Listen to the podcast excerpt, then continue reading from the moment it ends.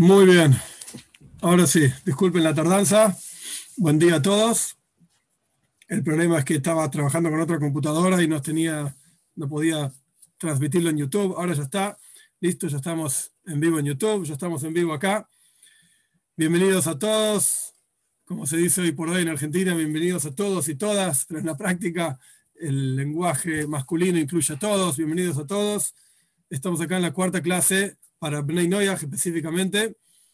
Y como ya dije en las clases pasadas, las charlas pasadas, el objetivo de esta clase es poder desarrollarnos un poquitito más en el servicio a Dios, poder crecer un poquitito más. Sabemos todos muy bien que hay siete preceptos de Bnei Noyaj, que esos siete preceptos se eh, desarrollan en diferentes ramificaciones, 30 en total, etc. Esto ya fue ampliamente estudiado en otros, en otros ambientes, hay un video específico en YouTube sobre esto en mi canal, el punto es que la idea es tratar de crecer un poquitito más. Y para crecer un poquitito más, me pareció adecuado que estudiemos un libro que se llama Hoy Salvaois, las obligaciones del corazón. No vamos a estudiar el libro en sí, es largo y complicado. Lo que vamos a estudiar es un resumen del libro. El resumen este lo escribió Revishaya Horvitz, año 1650, Eretz Israel. Es un resumen muy resumido, entonces yo voy a ampliar y expandir sobre el resumen. Lo que vimos hasta acá, estamos en el primer portal de este libro. Lo que vimos hasta acá es la existencia de Dios, el hecho de que Dios es uno.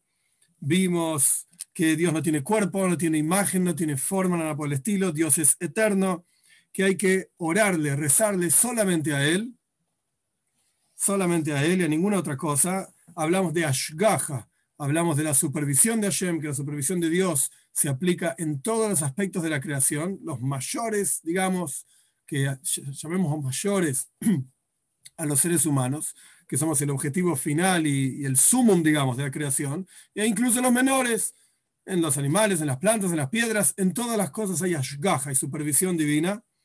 Hablamos de nebúa, hablamos de profecía al respecto de qué es un profeta y cómo funciona un profeta, y hablamos de la profecía de Moishe Rabbeinu, que no hubo profecía mayor que la de Moishe Rabbeinu, porque la diferencia entre la profecía de cualquier profeta y la de Moishe Rabbeinu es que un profeta lo probamos con decir el futuro, que nos diga que haga algunos milagros, por así decir, que nos diga el futuro, qué va a pasar mañana, qué va a pasar pasado mañana, etcétera, etcétera. Pero Moishe Rabbeinu no le creemos por los milagros que él hizo, que son los milagros de Moishe Rabbeinu, las diez macois, las diez plagas en Mitzrayim, en Egipto, y la apertura del mar, y nos hizo descender el man en el desierto, el maná, y el agua de una piedra, y nos entregó la toira, etc. No, no creemos en Moshe Rabbeinu por los milagros que hizo. Repito esto porque va a ser importante para lo que viene después, para hoy. Sino que creemos en Moshe Rabbeinu porque vimos a Dios hablar con él. ¿Qué significa vimos a Dios hablar con él? Aproximadamente 3 millones de personas. ¿De dónde sale este número 3 millones? Que incluso puede ser mayor todavía la Toira nos cuenta que había, cuando el pueblo judío salió de Egipto, 600.000 y pico hombres entre 20 y 60 años. Podemos asumir que cada uno tenía una esposa.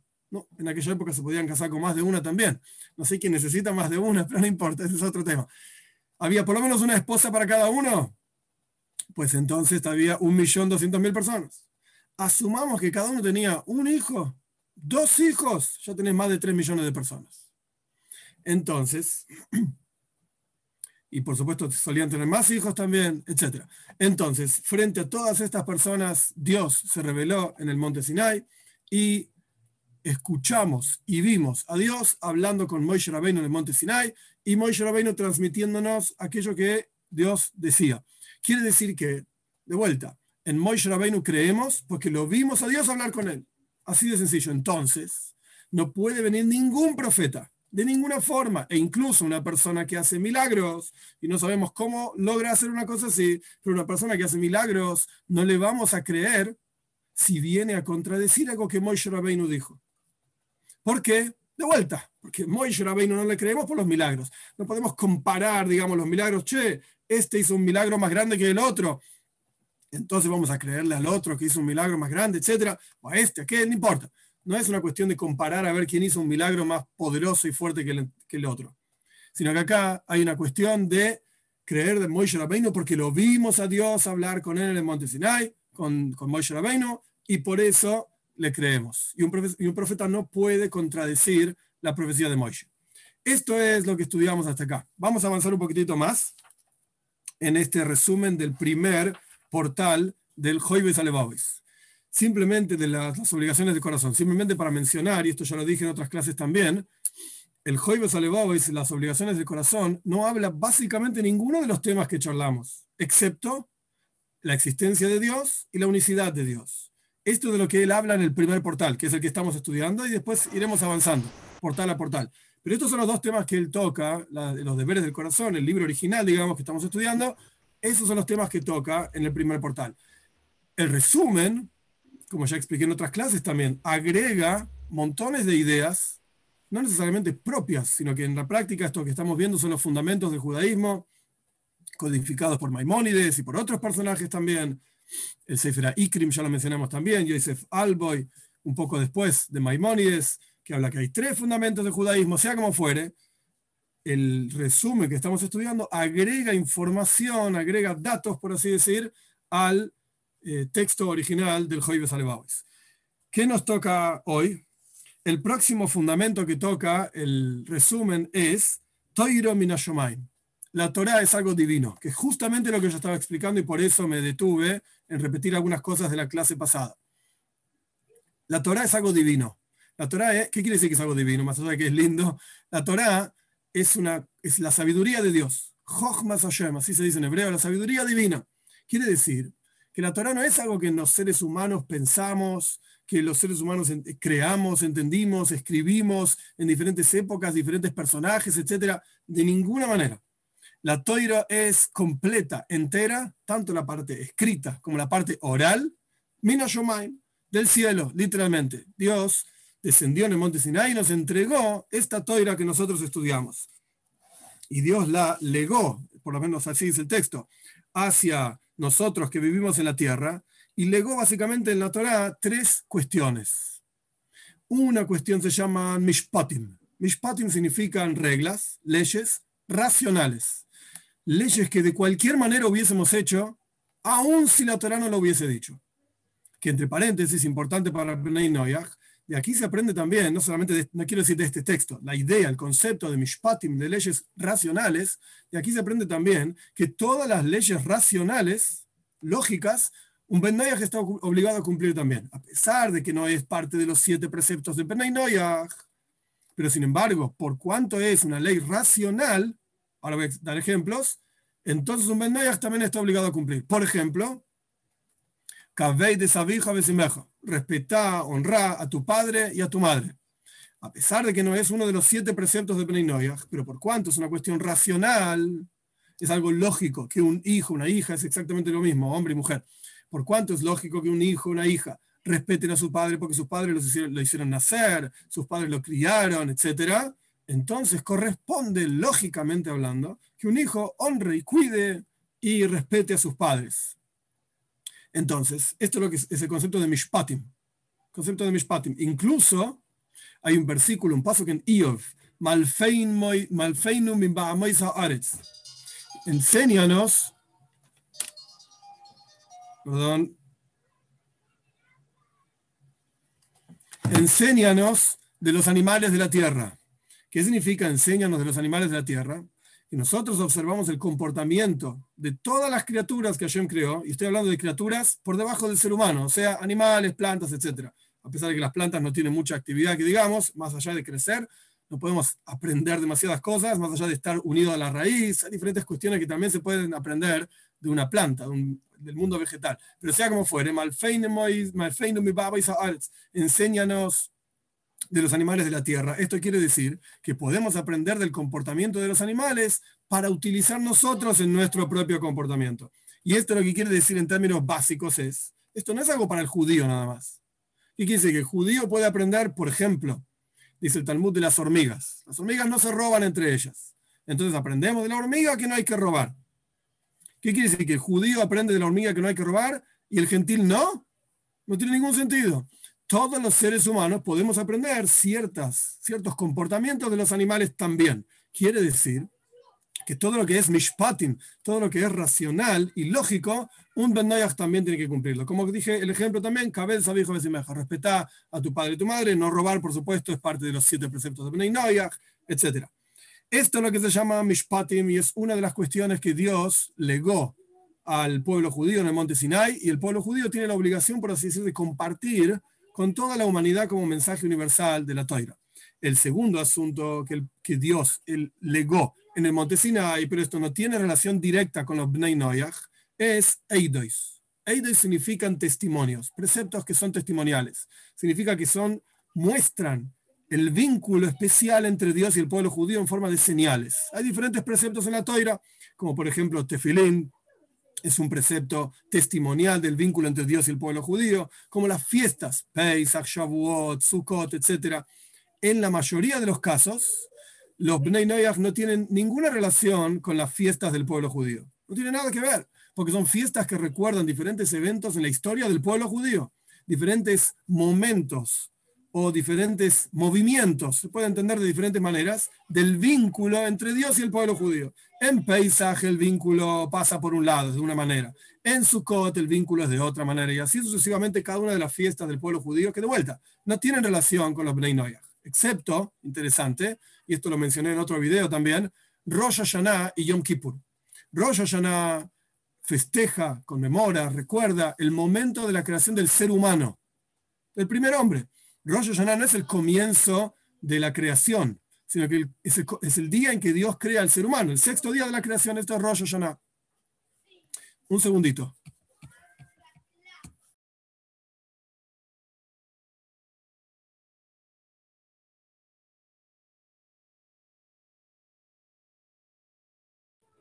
Perdón, algunos problemas técnicos.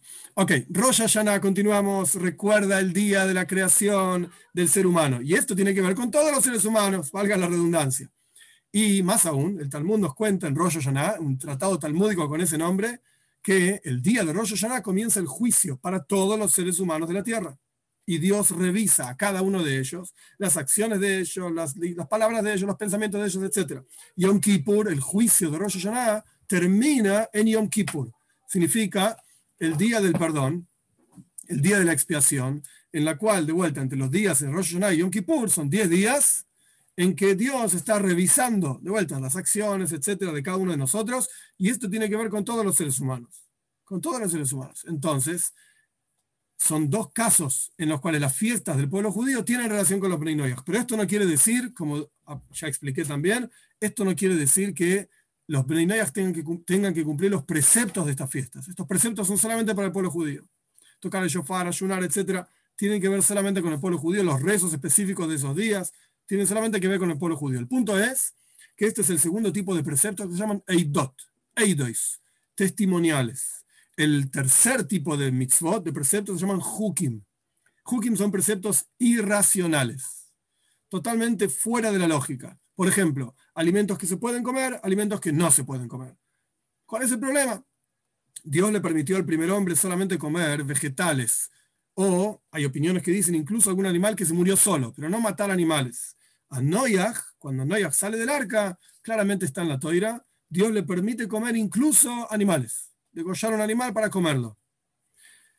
Pero no le dice tal animal sí se puede comer y tal animal no se puede comer. Y aquí se desprende que un Ben puede comer cualquier tipo de comida que haya en el mundo, digamos. No puede robar comida para comerla, pero esto es otra cuestión, es el robo. No es por la comida propiamente dicha. La comida no está prohibida.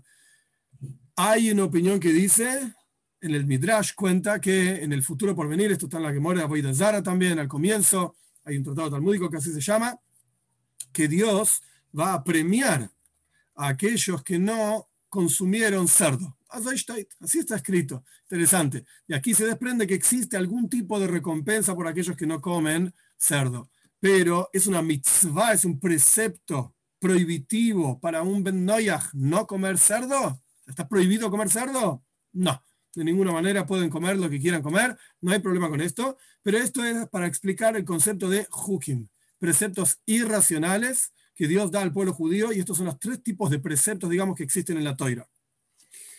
esto es lo que Dios nos entregó, digamos, Mina Shomaim, del cielo, es algo divino, es la sabiduría divina, es la voluntad de Dios. Dios quiere que la gente se comporte de tal manera o de tal otra manera, de acuerdo a lo que está escrito en la toira. Bien, avanzamos. Esta toira que Dios entregó al pueblo judío, como ya expliqué ampliamente, nunca va a cambiar. ¿Qué significa nunca va a cambiar? Quiere decir que varios asuntos. Punto número uno, si viene un profeta y dice, señores, de aquí en adelante no es más necesario cuidar las leyes de comida, por ejemplo, para el pueblo judío. No es más necesario. ¿Por qué? Y porque son leyes viejas, porque ya pasó, porque Dios se reveló a mí y me dijo a mí, y lo muestro con un milagro, hago un milagro, uh, fantástico, levanté la torre Eiffel y demuestro que soy un profeta y hago milagros, entonces Dios me dijo que no comamos más kosher. No es necesario. Entre paréntesis, y en hebreo se dice Daila Mavin, suficiente para el que entiende, un personaje en la historia que lamentablemente ya hablamos bastante sobre él y probablemente tengamos que seguir hablando de él para sacar de la cabeza la, mala información, etcétera, un personaje en la historia, dicen que dijo lo que impurifica no es lo que entra en la boca, lo que impurifica es lo que sale de la boca, o algo parecido, sea como fueren las palabras exactas, no importa. El punto es que estaba claramente diciendo, no importa lo que comes. Come lo que quieras, que comida impura, pura, todo igual, no hay problema. Claramente intentando modificar un precepto en la toira. Automáticamente sabemos que eso no es un profeta, porque está tratando de cambiar la toira, porque la toira no cambia. Ahora bien, ¿cómo sabemos que la Torah no cambia? ¿De dónde sacamos esta idea? Pues hay diferentes versículos, Jukas, Eilam de es una regla eterna para todas las generaciones, un paso que aparece en diferentes lugares al respecto de Pesach, por ejemplo. Otro versículo, Anigles, Lano, Levaneinu, las cosas reveladas, Anistoros, la no las cosas ocultas son para Dios, las cosas reveladas son para, para nosotros. Ad oilam, dice el versículo. Eternamente, siempre vamos a cumplir las mitzvot. Paréntesis. Nuestros sabios dicen que mitzvahs beteiles Los preceptos van a quedar anulados en el futuro por venir. Acabamos de decir, estoy contradiciéndome a mí mismo, por supuesto. Acabamos de decir que los preceptos son eternos. Acabamos de traer diferentes pruebas de que los preceptos son eternos. La voluntad de Dios no cambia lógicamente hablando, porque Dios no cambia, más los versículos que trajimos, dos versículos diferentes, y ahora estamos diciendo que los preceptos se van a anular en el futuro por venir. Entonces explican nuestros sabios, el Rebbe explica en particular sobre este asunto, que no es que vamos a dejar de cumplir los preceptos, no, porque la historia es eterna, la voluntad de Dios no cambia, sino que lo que va a cambiar es el concepto de cómo vemos el resultado de esos preceptos. En la práctica hoy en día no vemos el resultado del precepto y el precepto ese nos sirve, digamos, para unirnos a Dios. Y esa unión es algo que está oculto. En el futuro por venir eso va a estar revelado. Entonces el precepto en sí no va a ser necesario en términos de decir, ahora anda, unite a Dios. Va a estar revelada esa unión. Va a ser algo obvio por un lado vamos a ver el resultado de ese precepto y por el otro lado no va a ser necesario que nos manden a unirnos a Dios a través de una mitzvah, como ya dijimos muchas veces, que la palabra mitzvah viene de la palabra tzafta. Tzafta quiere decir unión. No vamos a necesitar una mitzvah para unirnos a Dios. Vamos a estar automáticamente unidos a Dios y vamos a sentir esa unión. Entonces el concepto de la orden, andá y hace esto, va a estar anulado. Porque va a ser algo obvio y natural en cada uno de nosotros cumplir esos preceptos y vamos a ver el resultado de esa observancia. Cerramos paréntesis, esto es lo que quiere decir nuestros sabios con decir que los preceptos van a ser anulados en el futuro por venir. El punto es, otro de los fundamentos, estábamos avanzando en el texto, es que nunca va a cambiar la toira. Nunca cambia, de ninguna manera. Dios es emes, emes significa verdad, emet, hay quienes dicen así. Emes significa verdad, y la palabra emet tiene tres letras. Aleph, mem, taf. La Aleph es la primera letra del abecedario hebreo. La mem está aproximadamente en el medio de las letras del abecedario, eh, abecedario hebreo. Y la taf está al final del abecedario hebreo. Emes, algo que es verdad, significa que es igual. En el comienzo, en la mitad y el final. Es siempre igual. No cambia. Todo lo que cambia no es emes. ¿No es verdad? Automáticamente. Nuestras vidas, por ejemplo. Nuestro cuerpo nace de una manera, con un tamaño de un bebé, etc. Después se desarrolla, etc. Y después va cambiando y después va cambiando y cambiando hasta que llegan la edad, 120 años, etcétera, que la persona fallece, las cosas van cambiando. Quiere decir que la vida material que está directamente ligada al cuerpo, no es emes, no es verdad, porque cambia. Porque cambia. Lo que no es el caso con la vida espiritual, la neshom, el alma, esto no cambia, esto es eterno. No se, no se consume, no se acaba, etc. Bien, esto es al respecto de la toira. Dios nunca va a cambiar la toira y, lo repito a propósito, cualquier situación en la cual incluso alguien que dice que hace milagros, incluso alguien que prueba que hace milagros, pero quiere cambiar algo de la toira, sabemos que no es un profeta, sabemos que es totalmente inválido porque la toira nunca va a cambiar. Bien, continuamos avanzando. Otra regla fundamental del judaísmo, no podés agregar mitzvot, no podés agregar preceptos a la toira y no podés quitar los preceptos de la toira. Un segundito.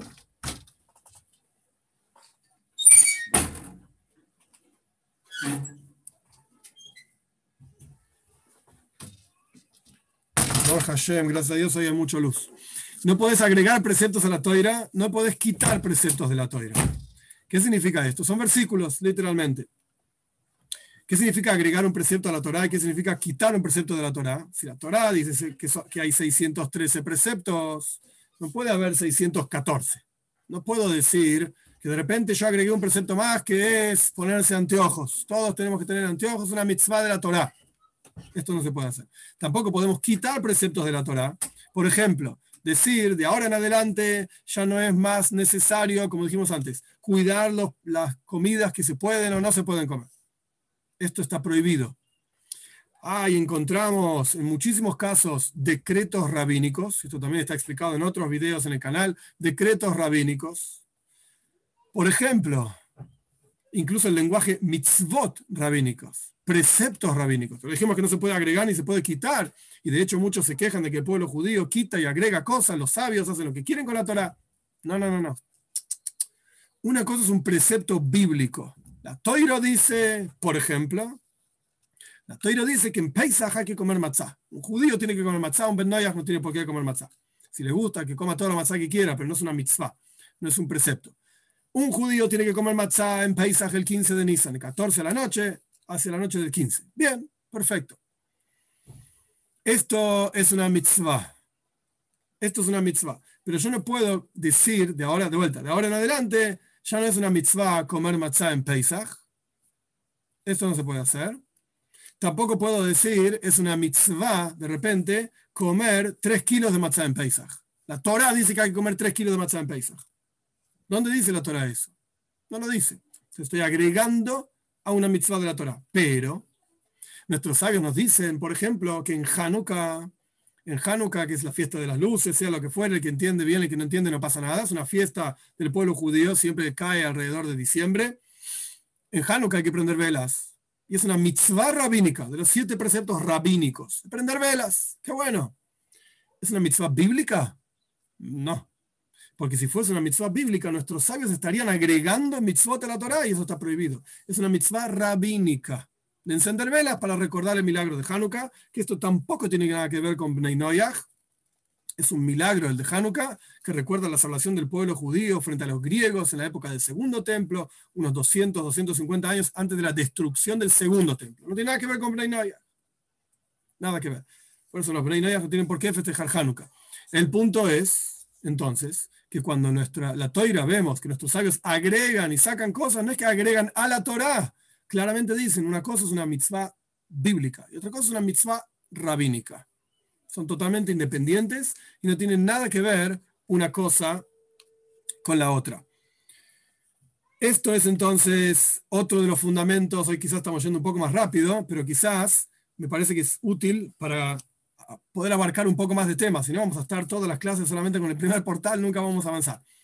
Esto es al respecto de no agregar ni quitar mitzvot. Después, el otro de los fundamentos que trae, y de hecho quiero avanzar para tocar los próximos fundamentos que me parece que podemos detenernos más para estudiarlos mejor. Otro de los fundamentos que un poco ya hablamos de esto es Shar de Oinesh, recompensa y castigo. Sabemos que Dios, bendito es, Él es fiel para pagar recompensa espiritual o material, como sea que corresponda según la mitzvah, etc., para todos aquellos que cumplen los preceptos de Él Y Dios, a su vez, da a los malvados, que la, la idea, concepto de un malvado en el judaísmo es una persona que no cumple los preceptos que le corresponden. Entonces, Dios paga, por así decir, cobra de los malvados con castigos que le correspondan de acuerdo a su maldad. Esto está directamente relacionado con lo que vimos en la clase pasada también, Ashgaha, como Dios supervisa y es consciente, por así decir, de cada una de las cosas que ocurren en el mundo y de acuerdo a la visión hasídica, basada en las enseñanzas de Baal basadas en las enseñanzas de la Arizal, Kabbalah, mística, etc., de acuerdo al, al, incluso el movimiento de una hojita meciéndose en el viento, cayendo de un árbol, etc., Dios está manejando eso en forma constante. Y no solamente esto, sino que es parte fundamental del plan maestro de toda la creación divina.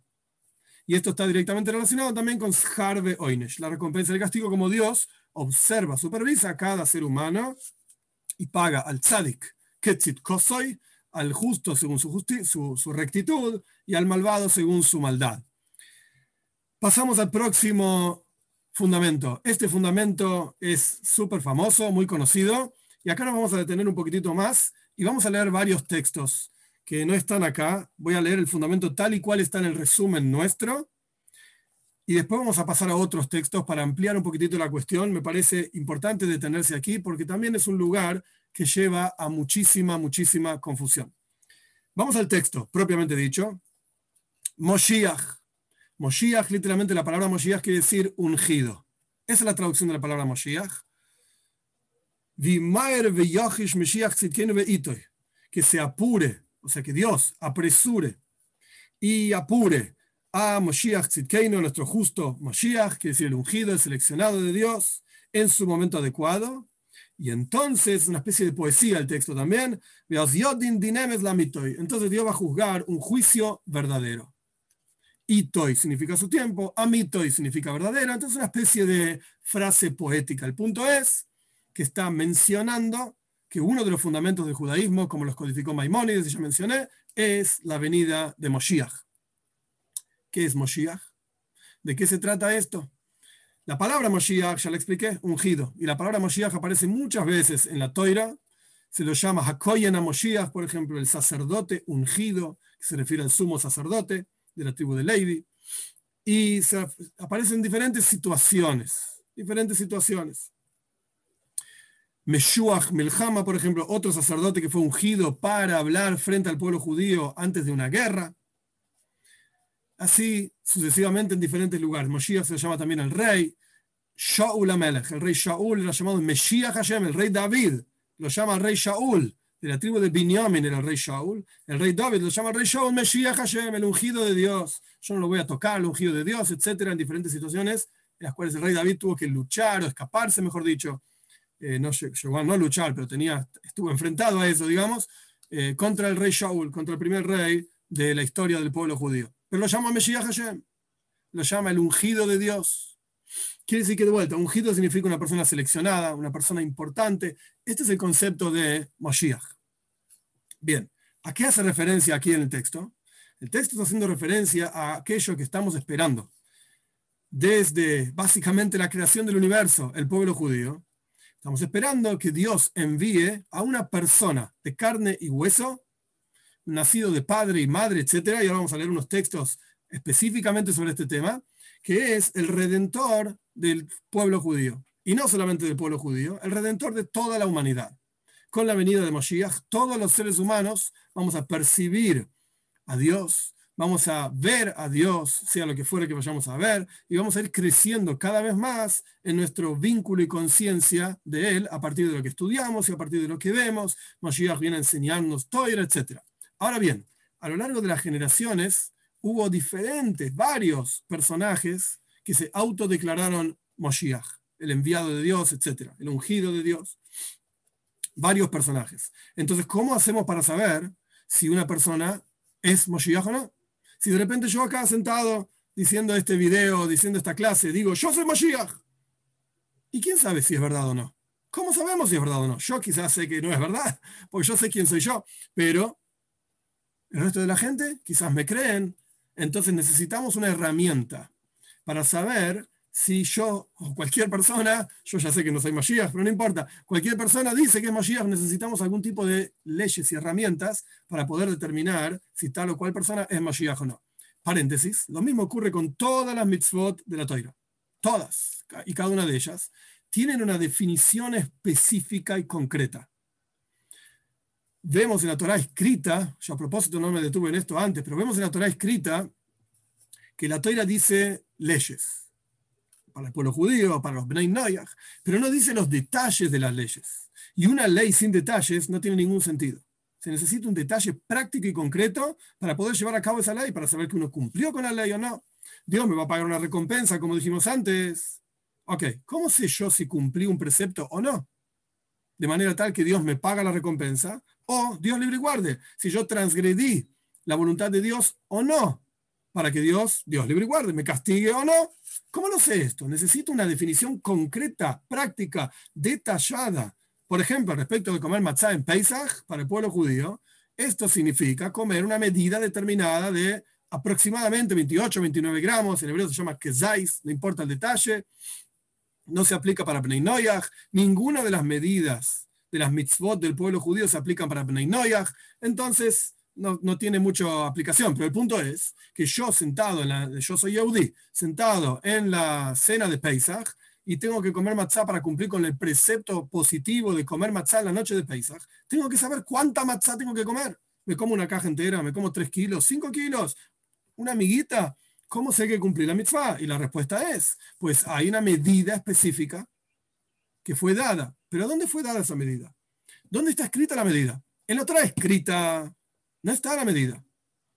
Como la mayoría de las mitzvot no está la medida de cómo se debe cumplir esa mitzvah, ni los detalles de cómo cumplir esa mitzvah. Y cada una de estas cosas está en la Torah oral, que como dije antes, ambas fueron dadas juntas en el monte Sinai, a Moishe Rabbeinu, y Moishe Rabbeinu la transmitió hacia nosotros, etc. Y funciona Torah escrita y Torah oral como una especie de caja fuerte con dos combinaciones. Si yo tengo una de las combinaciones, no llego a ningún lado. Tengo la otra combinación, tampoco llego a ningún lado, tengo que tener las dos. Para realmente saber la voluntad de Dios, tengo que tener las dos. Y todas aquellas personas que dicen basarse solamente en la Torah escrita y no aceptan la Torah oral, en ellos se dice bogemaises, tonterías, cuentos de la abuela, no tiene ningún sentido. En la Torah escrita, claramente hace referencia a la Torah oral. En Vaikro dicen, Toirois, no recuerdo el versículo ahora, no soy bueno con los números, pero Hatoires, Dios entregó las Torot, las enseñanzas en plural, una escrita y otra oral, y más aún, aparece la idea de que cuando uno quiera degollar un animal, ¿de acuerdo? dentro del judaísmo, entonces vas a degollarlo hijo, como yo te mandé, dice Dios. ¿Dónde me mandó cómo degollar? No está en toda la Torah escrita la forma en que uno deba degollar un animal. ¿Dónde está esto? La Torah oral. Pero la Torah escrita misma dice, como yo te he mandado, tenés que hacerlo de la manera que te diseñé y te dije. ¿A dónde, ¿a dónde me dijiste? En la Torah oral, no está en la Torah escrita. Y si vamos a decir, Dios libre y guarde que no hay Torah oral, entonces la Torah escrita es errónea, es falsa. ¿Por qué? Porque no dice nada específico, no me enseña las cosas como tienen que ser, no me dice la medida y encima me dice que me va a enseñar algo y no me lo enseña. Entonces no sirve. Dios libre y guarde pensar de esa manera. Entonces tenemos Torah oral y Torah escrita, ambas son válidas. El punto es entonces, estábamos hablando de Moshiach. ¿Cómo sabemos quién es Moshiach? Si nuestros sabios explican ampliamente, lo que vamos a ver ahora es una parte, por lo menos, de un texto de Rambam, de Maimónides, que explica claramente las condiciones que una persona debe cumplir para que podamos considerar que esa persona es Moshiach. Y vamos a aprovechar y voy a leer una parte de un texto, a pesar de que ya lo leí en otros videos también, sin duda, pero me parece que vale la pena tener todo en el mismo lugar y completo, digamos, en este aspecto por lo menos, eh, sobre Moshiach y sobre cómo funciona la venida de Moshiach.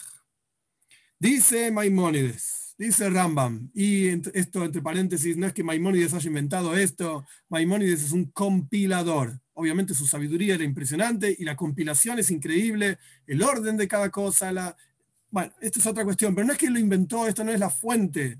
El Rambam no es la fuente de estas ideas, sino que simplemente las expresa de una manera para que estén claras y todas juntas en el mismo lugar. Porque uno estudia el Talmud y va a encontrar la mitad de una idea en un lugar, la mitad de la otra idea en otro lugar, y tenés que saber mucho y realmente poder combinar y conectar los lugares para tener una idea completa. Rambam escribió un libro, Mishne Toira, perdón, en donde él compiló todas las ideas de una misma ley en un mismo lugar. Y ahora estamos leyendo Hilchos Moshiach, las leyes de Moshiach, Hilchos Melachim, las leyes de los reyes, capítulo 11 el Melech Moshiach, el rey Moshiach en el futuro se va a levantar y va a hacer retornar el reinado de David a, la, a la forma en que era antes. A la forma en que era antes. Y, condición número uno, a construir el templo. El Beis Hamikdash, el templo en Jerusalén. Ay, no me vengan a decir que el templo espiritual, Bobe Maises. Tonterías, ¿qué templo espiritual? Anda a construir el templo. En un templo espiritual no se pueden traer corbanos, ofrendas. Y en ampliamente, esto no es parte del texto, lo digo yo afuera, ampliamente mencionado las ofrendas, los corbanes que se van a traer y va a traer Moshiach mismo en el, en el momento de la inauguración del tercer templo. Entonces, ¿qué vamos a hacer con Yehezkel y con todo lo que él dice? Si vamos a decir que las ofrendas eran espirituales en un templo espiritual, invenciones tonterías. Tonterías. Y cuando el personaje este, que no quiero ni mencionar el nombre, dijo que él puede, eh, destruyan el templo y yo lo reconstruyo en tres días. Pero qué prueba más tonta. Primero anda a romper todo. Una vez que lo rompiste, yo te prometo que lo voy a construir. Y si después no lo construí, no pasa nada. Ya lo destruyeron igual. Es una tontería. Cuando nuestros sabios hablan de probar a un profeta, no es, ah, anda a romperlo y yo lo voy a construir. No, anda y vos hacelo. Vos probá algo. No, esperes que los demás prueben a través de destruir los otros y después si está destruido no pasa nada. Es una prueba tonta. No tiene ningún sentido. Hay que, hay que sentarse y leer y las cosas tienen que tener sentido, cabeza. Entonces, Moshiach va a construir el Beis va a construir el templo y tiene que reunir a los cautivos, a los dispersos, perdón, del pueblo judío. Vuelven todas las leyes como eran en aquella época de antaño. Vamos a hacer ofrendas y vamos a contar los años como correspondían, etc. Y todo aquello toda aquella persona que no espera a Moshiach o que niega esto, no solamente está negando a los profetas que hablan de esto, sino que está negando la toira, está negando a Moshe Rabbeinu. Esto no es, no es el concepto, digamos, de la venida de Moshiach. Entonces, ahora sí, en detalle. Alaja Dalet 4, capítulo 11, ley 4. Sí, se levanta un rey de la casa de David, o sea, que tiene que ser de la tribu de Yehuda y tiene que ser descendiente de David Amelech y de Shloim Amelech. Acá el Rambam no lo dice, lo dice en otro lugar. Esto significa que su padre tiene que ser de la casa de David, no su madre. Su madre no determina la, la tribu. La madre determina que la persona es judía y el padre determina que la persona es de tal o cual tribu. Si se levanta un rey de la casa de David y estudia Toira y cumple los preceptos como David, su padre, de acuerdo a la Torah escrita, de acuerdo a la Torah oral, y lleva a todo el pueblo judío a ir en la toira y fortalece las leyes de la toira y lucha las guerras de Dios, o sea, por Dios, defendiendo el judaísmo, etc.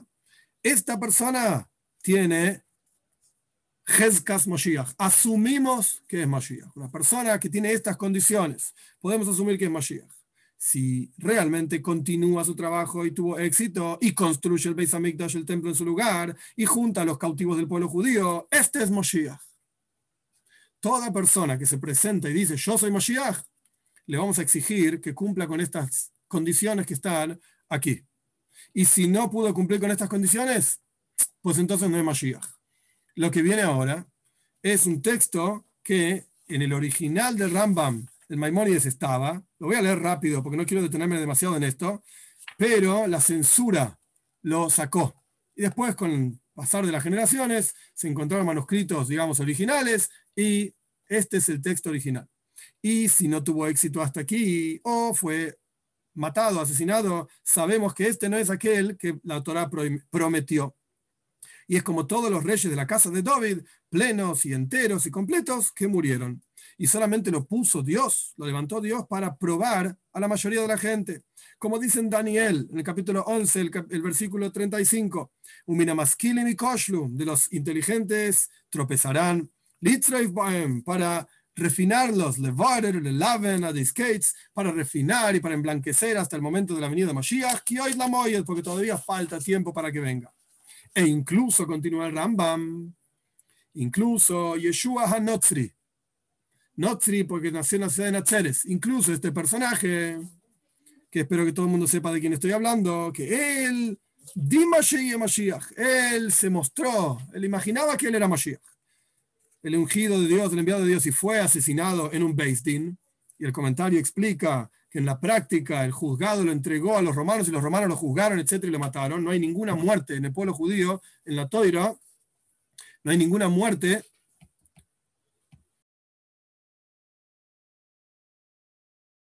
Perdón, no hay ninguna muerte en el juzgado con crucificación, etcétera. No existe crucifixión, no existe esta cosa. La Toira tiene cuatro tipos de pena de muerte específicos y ninguno de ellos es la cruz ni nada por el estilo. Entonces fue asesinado. Y ya Daniel habló de esta persona. Ya Daniel habló de este personaje diciendo, en Daniel en el, en el capítulo 11, en el versículo 14, y aquellos que dejan de lado de tu pueblo, dejan de lado las leyes en tu pueblo, van a levantarse y van a parar una visión y van a tropezarse.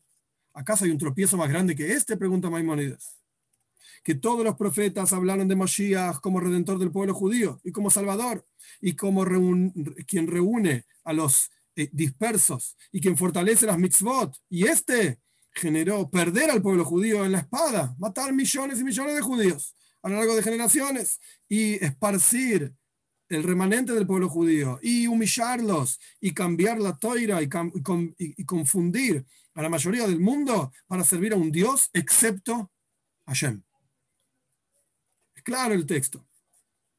Pero los pensamientos del creador del mundo no hay fuerza en el ser humano para entenderlos, porque nuestros caminos no son como los caminos de él y nuestros pensamientos no son como los pensamientos de él y todas las cosas estas que ocurrieron con Yeshua Anotzri y con este, así es el texto, con este Ishmaeli, está hablando de eh, Muhammad, ¿cómo es? De Mahoma, con este Ishmaeli que vino después que él, no son, todas estas cosas no son sino para rectificar, no, no son sino para rectificar el camino al Melech HaMashiach y para arreglar al mundo entero, para servir a un Dios todos juntos, como está escrito en Sefania,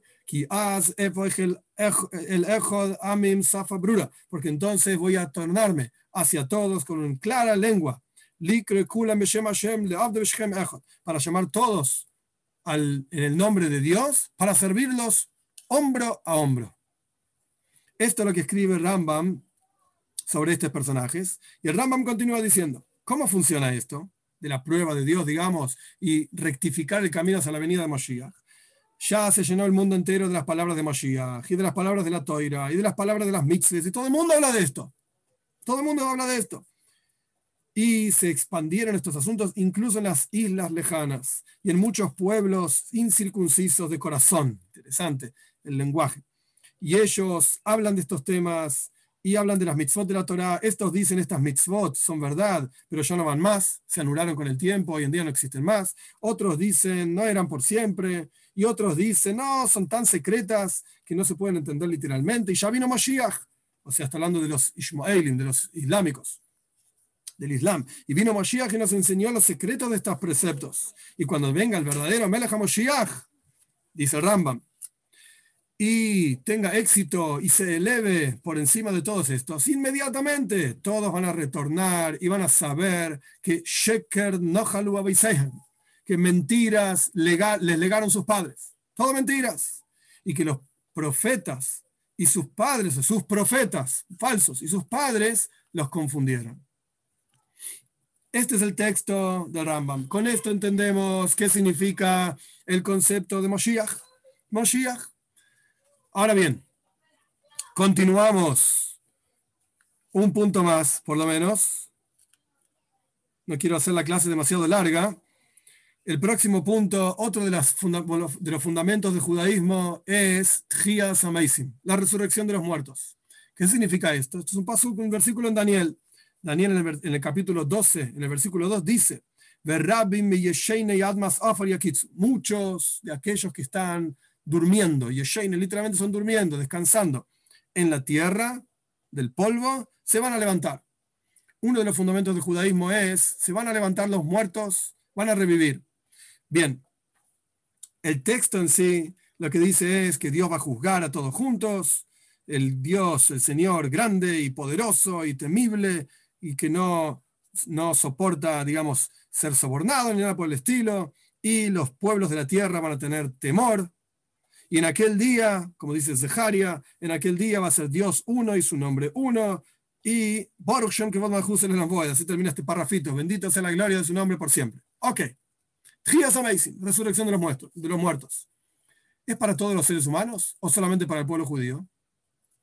Aquí otro texto muy interesante, un midrash, que me parece interesante, no es parte del texto que estamos estudiando, pero me parece muy importante mencionarlo. El midrash, esto está en Breishis Rabba, el midrash Rabba se llama, en la parsha, en el capítulo 13, digamos, el subcapítulo o algo así, 6. Eh, Dice así, está hablando el capítulo, el parrafito, digamos, sobre la lluvia. Las lluvias son algo muy importante, son para todos los seres humanos. Entonces, comparando la lluvia con otras cuestiones, dice, Trias Amazing. La resurrección de los muertos es muy importante, dice Rabjía Baraba. La resurrección de los muertos es muy importante, porque la resurrección de los muertos es para el hombre y las lluvias es para el hombre y los animales. O sea que las lluvias son más poderosas y más importantes incluso que Trias Amazing. Porque, de vuelta, la resurrección de los muertos es para el ser humano. Está hablando del hombre, todavía no entramos en detalles. Y las lluvias para todos, para los humanos y para los animales también, las plantas, etc. Y ahí continúa el texto. Y esto es lo que nos importa a nosotros. La resurrección de los muertos es para el pueblo judío. Solamente. Pero las lluvias oh, son para el pueblo judío y para los seres humanos todos también. Suena del Midrash claramente que la resurrección de los muertos es solamente para el pueblo judío. Pero el comentarista principal, Yefe Toyer se llama, este comentario lo escribió un rabino muy interesante, Shmuel Yofe Ashkenazi se llamaba, vivió en el Imperio Otomano, Turquía, año 1550 aproximadamente, comentarista fundamental del Midrash, suena del Midrash, así como lo tenemos, que los, los gentiles no tienen resurrección de los muertos. Explica, el comentario dice, ¿qué significa que Tchias Amazing, la resurrección de los muertos, es solamente para el pueblo judío? Y dice así, no necesariamente solo para el pueblo judío. No entiendas el Midrash de esta manera. No, sino que también es para Hasidei Umo para los, para los piadosos de entre las naciones de la tierra ellos tienen porción en el mundo por venir y se van a levantar en la resurrección de los muertos. Claramente lo dice. Ah, y el texto dice, le Israel, para el pueblo judío. Entonces él dice, fíjate en otro lugar. Esto está hablando de tzadikim, de justos. Y así aparece también en el Talmud, en Tainis, en otro lugar, que Tchias Amazing, la resurrección de los muertos, es para los justos. Y las lluvias, porque eso es lo que se estaba comparando en el Midrash, las lluvias son para los justos y para los malvados. ¿Qué quiere decir esto? según esta explicación en este comentario, Trias Amazing también es para los gentiles. También es para los gentiles. Y este es otro de los fundamentos de la Toira. Y esta es la aplicación que tiene específica para los gentiles también. Vamos a tomarnos unos minutos más, después vamos a hacer la parte de preguntas y respuestas, pero estamos muy cerca de terminar todo el, primer portal. Entonces me parece que vale la pena directamente terminar el portal, a pesar de que lo que viene son dos puntos muy interesantes e importantes. Nos va a llevar unos minutos, pero me parece que vale la pena terminarlo entero para ya avanzar a partir de la próxima clase en el siguiente portal. El próximo tema que trae el resumen del Joibus Alevavis, de las obligaciones de corazón, es el Shema Israel. Voy a leer el texto así como está, solamente la parte en castellano y una explicación para Bnei Noyaj muy interesante, que en realidad ya hablamos de esto en una clase pasada, pero me parece interesante, busqué el texto original y les voy a leer el texto original también. Primero el texto del resumen. Dijimos que todo el primer portal, en el resumen, está basado en el versículo Shema Israel Hashem Elakeinu Hashem Echad. Escucha Israel, Dios nuestro Señor, Dios es uno. Alrededor de este versículo está basado todo el resumen del primer portal de, de los deberes del corazón. Entonces él continúa. Presta atención y escucha. Shma, la misma palabra, escuchar. Es decir, hay que leer el Shma, el texto de Shma Israel, con todas sus leyes. No nos olvidemos que el texto este que estoy leyendo está hablando para el pueblo judío. En un minutito vamos a aplicarlo para eh, los gentiles también. Escucha y lee el Shema con todas sus leyes, para separar entre las palabras que están pegadas. Hay que tener cuidado en el hebreo, a veces cuando uno lee rápido, mezcla las palabras porque una palabra termina con la misma letra con la que empieza la siguiente palabra. Entonces parece como si fuese una sola palabra. Y hay que ser muy cuidadoso con sus letras, con temor y con miedo, con temblor, con transpiración, y hay que recordar todas las maravillas de Dios cuando uno está leyendo el Shema.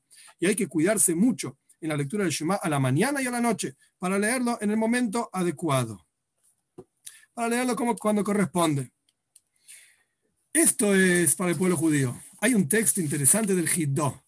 Jaime Yosef David Azulay, se el Hiddo, también en Marruecos, en toda la parte del África, antes hablamos del Imperio Otomano, Turquía. Bien, este está hablando, en, vivía en, en África, Marruecos, si no me equivoco, aproximadamente año 1750, el Hidó escribió muchísimos libros, realmente prolífero en su escritura.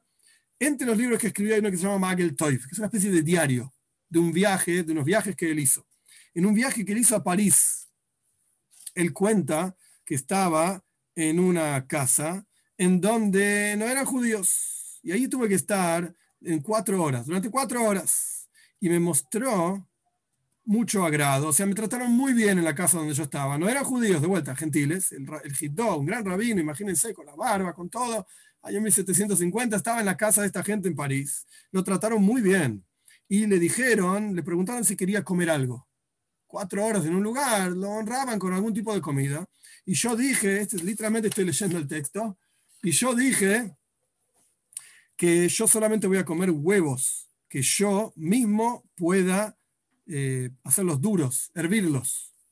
Y ellos dijeron que está bien. Y yo le pregunté a un gentil, se ve que el diario continúa, eh, venía hablando de una persona, yo le, le pregunté a este gentil si, ¿en qué creía él? Perdón, ¿en qué crees? ¿Cuál es tu creencia? Y me dijo, en el Dios, el Señor de Israel. Esto es lo que contestó el gentil. En esto creo yo. En el Dios, Señor de Israel. Y yo busqué, analicé en este asunto, dice el Gito, yo analicé, y me pareció a mis ojos que efectivamente así era la cosa. Le pregunté varias preguntas, andá a saber exactamente cómo buscó la cuestión. El punto es que efectivamente este gentil creía en Dios, el Señor de Israel. Muy bien. Y le dije, entonces, acá viene la parte interesante, a la mañana y a la noche, decí el versículo, Shma Israel. Decí Shma Israel, Hashem Elokeinu Hashem Echad a la mañana y a la noche. Y cumplí los siete preceptos, acá dice solamente siete preceptos, pero obviamente hace referencia a los siete preceptos de Bnei Noyach. Y cuídate de Shituf. Esto es para dar una clase entera solamente sobre este tema. Dios mediante ya va a llegar. Pero Shituf significa asociar. Es asumir que Dios dejó el control de alguna cosa en su mundo en manos de algún socio. Paréntesis, hay una discusión muy grande en la en la ley judía, si el cristianismo es shituf o avoidazar, si es asociar a alguien con Dios o es idolatría. No es el momento ahora para toda la discusión, hay diferentes opiniones, como dije. El punto es que el Jidó le dijo a este gentil, tené extremo cuidado con shituf.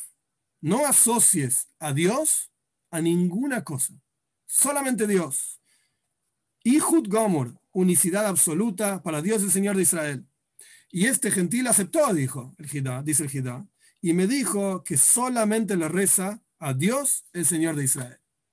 Quiere decir que Jidá claramente le estaba diciendo a este gentil, mira, si vos realmente crees en el Dios, Señor de Israel, y en ninguna otra cosa, entonces está bien decirle Shema. Adelante nomás. Acá el texto dice de vuelta, el posuk, solamente el versículo Shema Esto es lo que dice el Hidá. yo no puedo decir más que eso, porque yo no estoy ni en, los talones del Hidá, etc. Pero esto es lo que dice el Hidá, es muy interesante. Próximo asunto y último de este portal, habla un texto largo que yo no voy a leer todo el texto, habla sobre Mesirus Nefesh. Mesirus Nefesh literalmente significa la entrega de la vida. ¿A qué se refiere?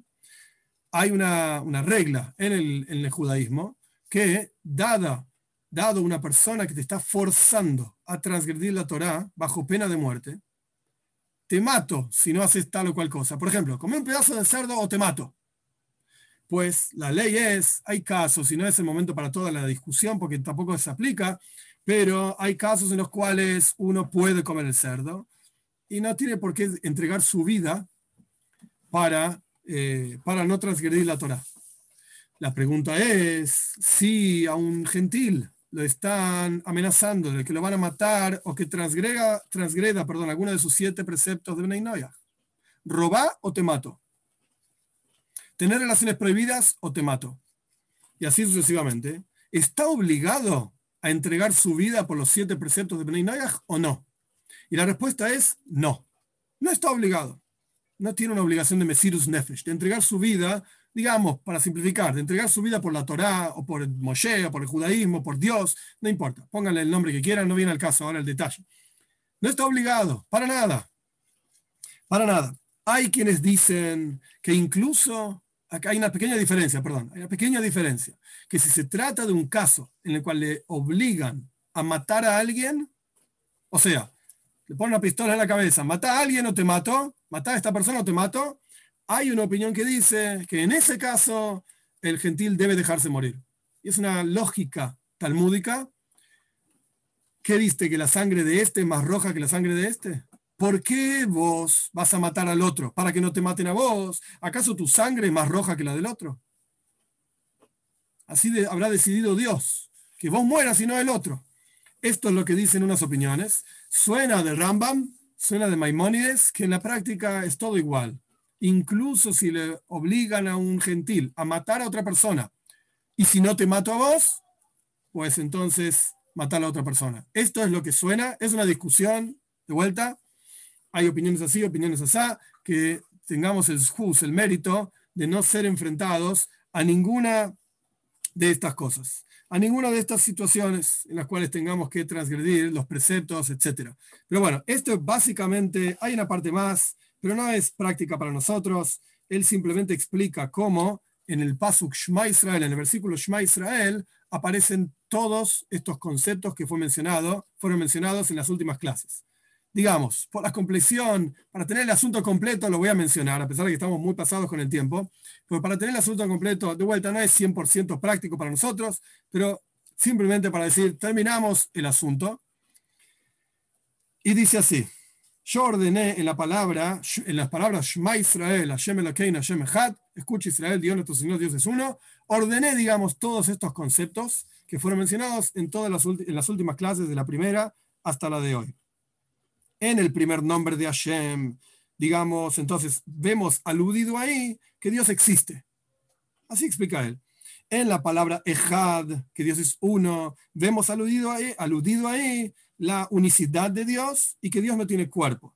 Porque toda cosa que tiene cuerpo no es uno verdaderamente. Si tiene un cuerpo, tiene partes. Si tiene partes, entonces no es uno, como explicamos en la primera clase ampliamente.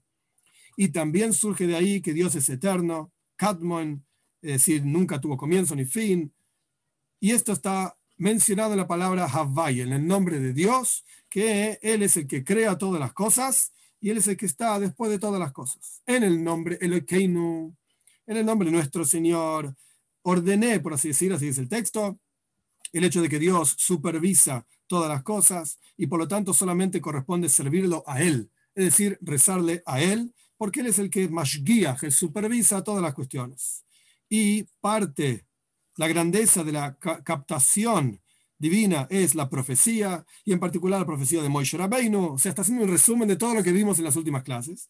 La profecía de Moishe Rabbeinu, un hombre divino, por así decir, que Dios, que nos dio, perdón, Dios a través de Moshe Rabbeinu, la Torah verdadera, a través de él, desde la mano, entre comillas, de Dios hacia nosotros. Como está escrito, Vaidaber Elohim, Dios habló todas estas palabras, y esta Toira es eterno. En el segundo nombre de Hashem aparece el concepto de recompensa y castigo. Como está escrito, Ani Hashem, yo soy Dios, soy fiel para pagar recompensa a los tzadikim, a los que se portan bien, y castigo, Dios libre guarde a los reshoim, a los malvados.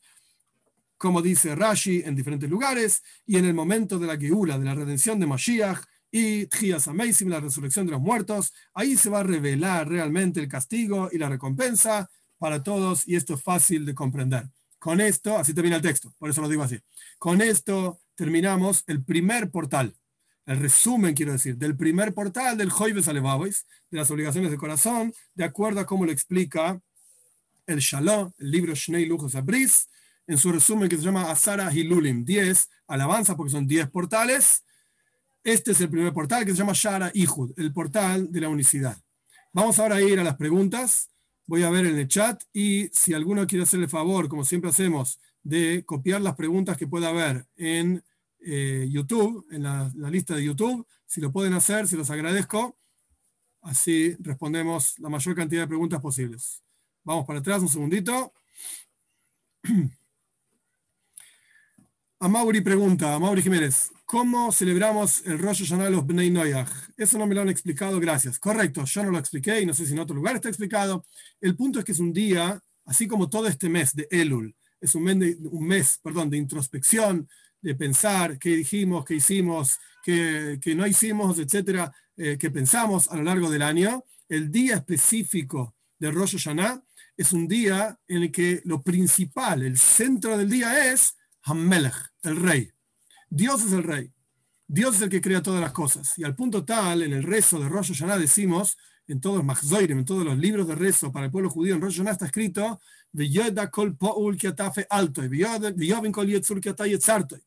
que entienda toda cosa creada, que tú la creaste, y que entienda toda cosa formada, que tú la formaste y al punto tal, apoy, toda aquella cosa que tiene, está escrito, toda cosa que tiene alma en sus narices, Hashem, Melech Israel, Dios es el rey de Israel, Melech el rey de todo el mundo. Quiere decir que el centro del concepto núcleo, el centro, el concepto central de Rosh Hashanah es Dios como rey. Entonces, ¿cómo se puede celebrar un Ben Noyach Rosh Hashanah? Pues es un día en adición a todo el mes de Elul, como ya expliqué, como preparación a Rosh Hashanah, es un día de introspección para aceptar a Dios como rey por sobre uno. Punto número uno. Punto número dos, para hacer que todo el universo entero acepte a Dios como rey por sobre uno.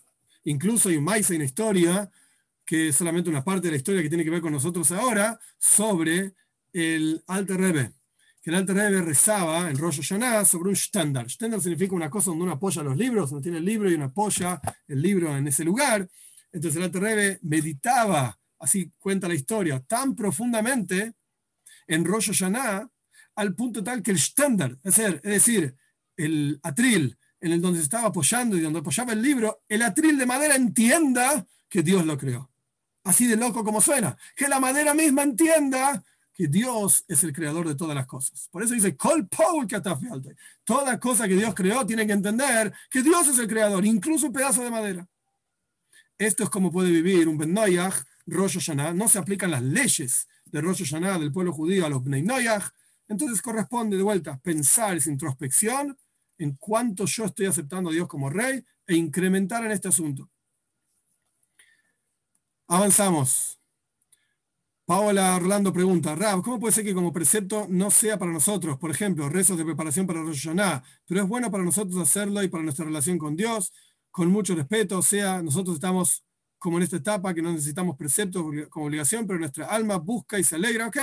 Pueden leer como preparación, como yo expliqué en otro video también, el Salmo 27 es una buena preparación a lo largo del mes de Elul para pensar en Rosh Hashanah y de vuelta, como expliqué anteriormente, pensar en todo lo que uno hizo, lo que uno, que uno habló, lo que uno pensó, etcétera, en términos de su vínculo con Dios y el día específico de Rosh Hashanah, pensar en cuánto estamos aceptando a Dios como rey, cuánto estamos difundiendo el reinado de Dios en todas las cosas que están a nuestro alrededor.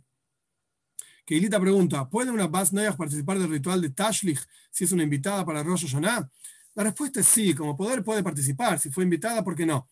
La cuestión es que no es el momento ahora para explicar todo el ritual de Tashlich, pero el Icar, el centro del Tashlich, la palabra Tashlich literalmente significa hecha, y es una parte de un versículo. Que Dios eche en las profundidades del mar todos los pecados. Está hablando de la época de Moshiach de la época de, de, de, Moshiach de vuelta, en la cual todos los pecados van a borrar de la tierra, voy a eliminar el espíritu de impureza de la tierra. Entonces, esto es parte de Tashlich. Le pedimos a Dios que Él es el que eche en las profundidades del mar todos nuestros pecados. ¿Esto se aplica a Bnei Bueno, ¿por qué no? Todos tenemos nuestras cosas, nuestra mochila, digamos. Entonces corresponde pedirle a Dios que eche nuestros pecados. ¿Esto quiere decir que un Bendoyach tiene que ir a hacer la ceremonia de talles, etcétera? No. Pero si fue invitado, ¿por qué no va a participar? Patti Jiménez pregunta, Shalom Rab, para equilibrio espiritual y material para un, de, para un Bendoyach, además de los siete preceptos y rezos de Salmos, ¿qué tendría que aplicar en su vida para mayores bendiciones en su vida? Qué pregunta, es muy amplia, muy ambigua. Eh, son siete preceptos con sus ramificaciones específicas como está explicado en otro video en el, canal también, y estudiar Torah. La Torah es el vínculo entre el ser humano y Dios. Es lo que permite que la persona sienta la presencia de Dios en su interior. Hay que estudiar Torah. Por supuesto, difundir los siete preceptos de Bnei a otras personas también, según lo necesario, según lo adecuado. Hay que ver cada caso, eh, difundirlo de manera adecuada. Es decir, a veces uno con la familia mejor no hablar porque puede ser problemático, mejor con extraños. Bueno, cada uno tiene que hacer lo que puede para difundir la observancia de, esto, de este, digamos, mensaje universal de la Torah. Paola pregunta, cuando venga Moshiach, ¿desaparecerá nuestra inclinación al mal? Sí, la respuesta es sí. A Mauri Jiménez, la blasfemia al Eterno, las actitudes de las religiones según ellos, el que viene es el anti, etcétera, que Hashem siempre tenga misericordia de nosotros, que ellos hagan lo que quieran que cada uno haga lo mejor que pueda, por así decir. De vuelta, nuestro trabajo es difundir, pero que ellos terminen haciendo lo que puedan. Luz pregunta, si un hijo por inmadurez maldice a sus padres, sabemos que eso trae malos decretos, los padres deberán, podrán pedir al Eterno que dispense dicha transgresión por ser ellos los involucrados. Sí, uno siempre puede y debe pedir por los hijos, puede decir salmos por los hijos. Y después, al fin y al cabo, cada uno es responsable por lo que hace. De hecho, otro, entre paréntesis, esto ya que llegamos al caso, la Torah dice, Ish los, los padres no mueren por los hijos, los hijos no mueren por los padres, cada hombre, cada persona muere por sus propios pecados. No existe uno que viene a expiar los pecados de los demás. No existe una cosa así en el judaísmo. Eh, entonces, el hijo, por su inmadurez, pues tendrá que rendir sus cuentas frente a Dios y uno puede pedir a Dios, leer salmos por el hijo, para el comportamiento del hijo, para el mejoramiento de la salud espiritual, física, etcétera, del hijo. Claro que sí. Pero al fin y al cabo es responsabilidad de él. Y si es menor de edad, y también hay un video en el canal sobre cuándo es la mayoría de edad para Bnei Noyaj, creo que se llama, si no me equivoco, responsabilidad para Bnei Noyaj. Eh, si es menor de edad, entonces ni siquiera es eh, culpable de nada. No tiene, no tiene mucho lo que no tiene mucho sentido, digamos, lo que dijo, lo que sí, con seguridad, los padres pedir por sus hijos, sin duda, y hacer lo mejor para educarlos. Rolando Lema pregunta, buenos días, una pregunta. Cuando observamos los preceptos no ágidas, ¿estamos honrando, honrados también a nuestros, honrando a nuestros padres? Otra pregunta, ¿puedo observar o recordar las fiestas rabínicas en no ágida? La respuesta a la primera pregunta es no. Hay que hacer una actividad específica de honrar a los padres. Con solamente cumplir los siete preceptos no hay honor a los padres en los siete preceptos. Hay que ir y hacer algo. Hay que honrar a los padres, cuidar a los padres, respetar a los padres, etc. Y la respuesta a la otra pregunta es no. No tiene ningún sentido. De hecho, entre paréntesis, simplemente para entender la, ridiculez, en mi humilde opinión por lo menos, Hanukkah, como hablamos de Hanukkah antes. Hanukkah recuerda la victoria del pueblo judío contra los griegos, en la cual, de vuelta, victoria eh, en la guerra, victoria en la guerra y recuperación del templo y poder servir a Dios en el templo contra lo que los gentiles de la época, los gobernadores, los griegos en ese momento, impedían al pueblo judío y Borja Hashem los derrotamos y los sacamos de Eretz Israel. ¿Qué es lo que va a festejar un gentil de Hanukkah? ¿Prender velas? ¡Qué lindo! Vamos a prender velas todos los días. ¿Pero qué estás festejando? ¿Que el pueblo judío mató un montón de gentiles? ¿Estás contento? ¿Que los gentiles querían destruir al pueblo judío y oprimirlos en la observancia de sus preceptos y se los prohibieron, y los judíos vencieron a esos gentiles y ahora pueden cumplir sus preceptos. ¿Qué tiene un gentil para festejar de Hanukkah? No entiendo. En mi humilde opinión no tiene ningún sentido. ¿Qué es lo que está festejando? Y así se aplica lo mismo a las otras mitzvot. Purim. Purim es la victoria del pueblo judío contra los persas que querían destruir al pueblo judío. Y si leen la Megillah, el libro de Esther, al final de la Megilá, el pueblo judío mató gentiles a patadas. Entonces, ¿qué es lo que un gentil festeja? Ah, que los judíos mataron un montón de gentiles. Yo no estoy ahora juzgando si estuvo bien o no estuvo bien, no es el punto ahora. Y de hecho en un video en el canal hay una discusión enorme sobre este tema, sobre Purim específicamente. Pero ¿qué es lo que un gentil va a festejar? No tiene sentido, en mi humilde opinión. Rolando pregunta también, si el pueblo judío conoce las leyes de Mashiach, ¿por qué cometen idolatría en creer que el rey del barrio es Mashiach? Ok, aquí hay una confusión muy grande. Punto número uno, está interesante la pregunta, Rolando. Punto número uno, está mal, probablemente mal dicha la pregunta. El pueblo judío cree que el, rey es Mashiach. ¿Sí? Hay gente que cree que es Mashiach, gente que no cree que es Mashiach. Esto es punto número uno. Punto número dos. ¿Quién dijo que creer que el rey es Mashiach es idolatría? Mashiach no es alguien a quien uno se arrodilla para idolatrarlo. Mashiach es una persona de carne y hueso y Dios es Dios, como fue explicado ampliamente en estas clases. No tiene nada que ver con Mashiach. Mashiach no es una encarnación de Dios. No tiene nada que ver, es, es un concepto cristiano, no judío. De ninguna manera. Mashiach es un hombre de carne y hueso con una Neshama, un alma muy especial, es un rabino muy especial, un líder muy especial, ok, perfecto. Como explicamos, descendiente de, la casa de David y de Shlomo Melech, perfecto. Y va a enseñar Toira, perfecto. Y va a reunir al pueblo judío, perfecto. Y va a construir el Beis Hamikdash, el templo, perfecto. ¿Es Dios? No.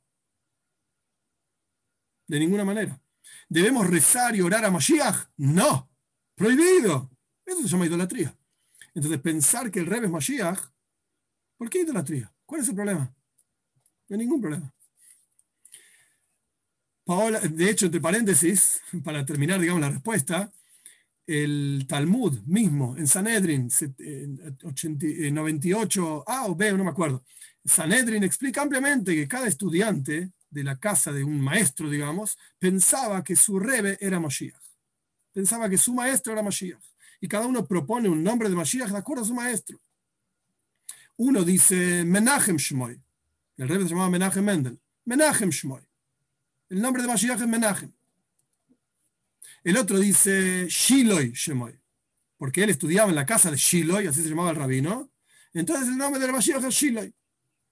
El otro dice Inon Shemoy. Porque hay un salmo en Tehilim. Dice Inon Shmoy. No, se llama Inon.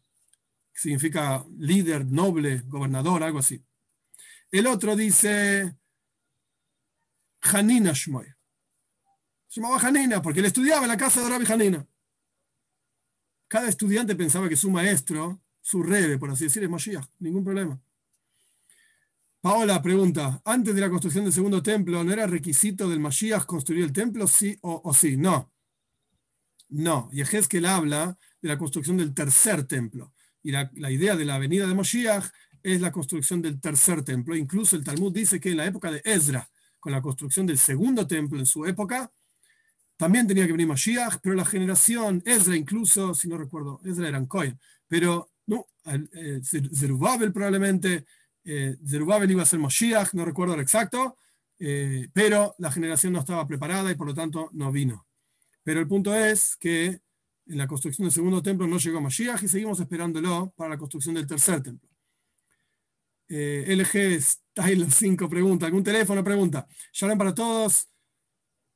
Ok, gracias, Borja Gracias a ustedes por estar ahí. Javier pregunta, escuché de, Rabino Abraham Cohen, dice que hay tres preceptos en la Torah que no debes transgredir. Idolatría, matar, asesinar con alevosía y cometer adulterio. Correcto, es verdad esto. Está en la Toira, en, en, Sanedrin, en la Gemore, ampliamente explicado. ¿Por qué la Toira privilegia la vida coincide con su enseñanza? Sí, no entiendo si es una pregunta, pero en la, toira, la toira privilegia la vida siempre, siempre, en todos los casos.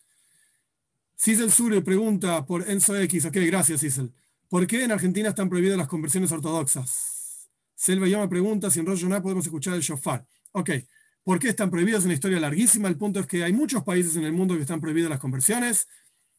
Eh, el punto es ese. Las, las conversiones ortodoxas están prohibidas, se hacen en otros lugares. Hay muchas historias al respecto. Esto viene del año 1920, 1930, por ahí. Y Selva, sí, como poder se puede escuchar el shofar. Como deber, no, no es una obligación. Pero poder puede.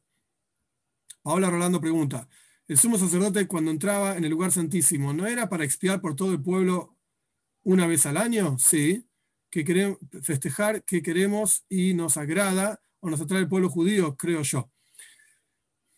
son todas lógicas personales, digamos. No estoy diciendo que está mal, pero ¿quién dice que así debe ser? Keilita pregunta, ¿un gentil puede festejar Hanukkah porque el pueblo sobrevivió y de allí podemos alabar a Dios y cumplir los siete preceptos y no estamos alabando a Zeus? También exactamente igual que lo que dice eh, Paola, perdón, son lógicas personales, pero tiene sentido al pitoira, de acuerdo a la lógica de la toira, el núcleo y la, la, esencia de la fiesta, en mi humilde opinión no tiene sentido. Paola pregunta, ¿puede haber un Mesías y algunos Mesías o eso está mal? Sí, hubo varios en la época, en la historia del pueblo judío, hubo varios falsos también en la historia del pueblo judío, Shabtai Tzvi, Jacob Frank, incluso antes que eso también, eh, Ben Koziva, Bar lo llama la gente, diferentes personajes que se creyeron Mashiach, ¿sí? Y que no fueron, y la prueba de que no fueron es que el templo no está construido y el pueblo judío sigue disperso y así sucesivamente con todas las condiciones. Gracias, Patti. ¿Cómo se hacen la ilula? Cuando se hace la ilula es idolatría. No entiendo, Treya Diana, ¿qué es lo que estás preguntando? Ilula significa el festejo o conmemoración de un fallecimiento o un casamiento, la misma palabra. Pero ¿qué idolatría están haciendo? No entiendo.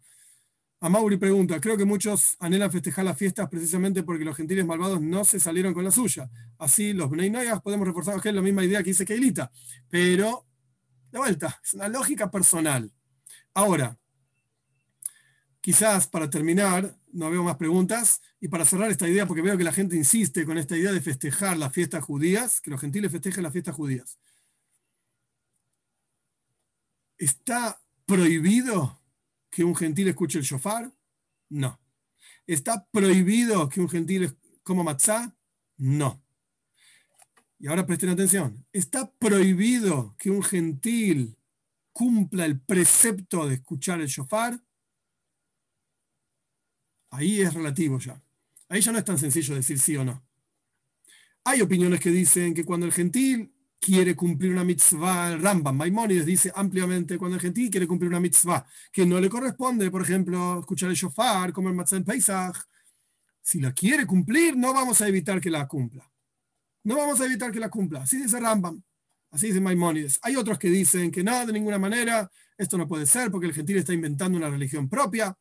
Mi humilde opinión, siguiendo lo que dice Rambam, Maimonides, si el gentil quiere cumplir un precepto para recibir algún tipo de recompensa, este es el texto kipshuto literal de Maimonides, si el gentil quiere cumplir un precepto para eh, un precepto de los judíos, por ejemplo, escuchar el shofar en, en Rosh Hashanah y comer matzah en Pesach, para cumplir, eh, para recibir, perdón, algún tipo de recompensa, no vamos a impedir que lo haga.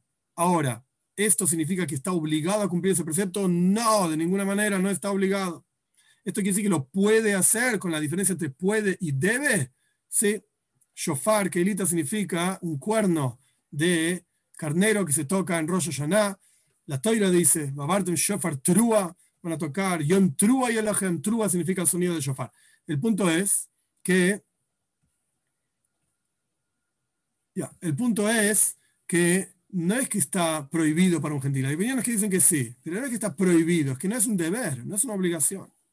De ninguna manera, no se puede considerar que es una obligación. Si un gentil quiere prender velas de Hanukkah en su casa porque le gusta Hanukkah, quiere eh, Purim festejar, ok, no voy a decir que está prohibido, pero no necesariamente tiene que ver con la esencia de la fiesta.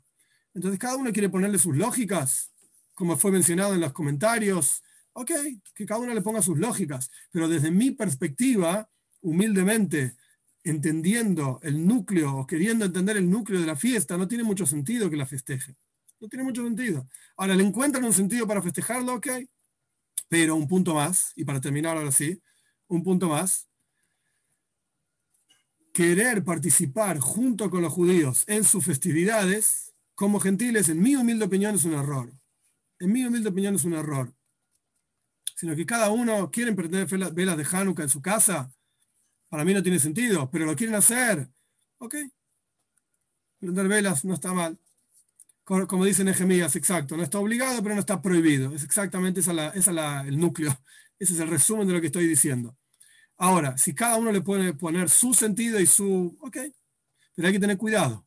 Hay una prohibición concreta, y este Rambam lo menciona también en el mismo lugar, en donde dice esto de que un gentil que quiere cumplir una mitzvah de la Torah lo puede hacer y es considerado como que la cumple, pero no está obligado. Esto se llama en hebreo metzube, eh, eino metzube no está obligado y lo hace igual, cuya recompensa es menor que aquella persona que sí está obligada y lo hace. El punto es, si un gentil lo quiere hacer, ok, pero de ahí a participar junto con los judíos es confuso. Es confuso. Y uno tiene que tener muchísimo cuidado, como estaba diciendo. Maimónides dice que está prohibido inventar una nueva religión. No existen nuevas religiones. Por supuesto, desde la perspectiva del judaísmo, que cada uno haga lo que quiera después de su vida. Pero no existen nuevas religiones. No existe una nueva religión en la cual cumplimos la, mitad, la mitad de los preceptos de la Torá, o los que nos gusta los cumplimos, los que nos gusta no los cumplimos. Hay quienes dicen justamente que por esta misma razón los gentiles no pueden cumplir ni el shofar, ni escuchar el shofar en Rosh Hashanah, ni la vela de Hanukkah, ni Matzah en Pesach, porque están inventando una nueva religión. Hay quienes dicen así, y es lógico, tiene sentido. No va 100% con lo que dice Maimónides, en mi humilde opinión, pero hay quienes dicen así. Entonces, inventar algo nuevo, no. Juntar gentiles y judíos en la misma sinagoga, no. Hay algo raro ahí, en mi humilde opinión. Hay algo raro. No, es confuso. Llevar a la conversión, en mi humilde opinión, es incorrecto. Si la persona se quiere convertir, ok, existe la conversión, existe el camino de conversión, está perfecto. Pero hay que saber separar muy bien y con muchísimo cuidado entre un curso para Bnei que es lo que estoy intentando hacer, y un curso para conversión. No es lo mismo, no señor, no son las mismas leyes, no es el mismo objetivo. El objetivo de este curso no es la conversión. Entonces, como ya dije muchas veces, si me preguntan, ¿un geltí tiene que aprender velas de Hanukkah? No. ¿Para qué? ¿Qué sentido tiene? ¿Qué estamos inventando? ¿Qué estamos logrando hacer? ¿Qué queremos judaizar nuestro, ser gentil? ¿Qué sentido tiene? Es verdad, el judaísmo tiene un mensaje para los gentiles. Sí, es verdad. Pero eso el mensaje no es vamos a ser todos judíos. Eso no es el mensaje. El mensaje es, por supuesto, el judaísmo tiene, el judaísmo tiene un mensaje para todos los seres humanos, que esto es lo que estamos estudiando, pero no es, eh, es ser judíos, ese no es el mensaje. Ese no es el mensaje. Nehemías escribe equivalentes pero no iguales. No sé, no sé, hay que sentarse y, filosofar un poco sobre las palabras exactas, como lo quieran poner. Creo que mi humilde opinión está clara. Eh, y después, cada rabino en cada lugar tendrá sus fuentes en las cuales se basa para hacer una actividad u otra actividad de una manera u otra, u otra manera.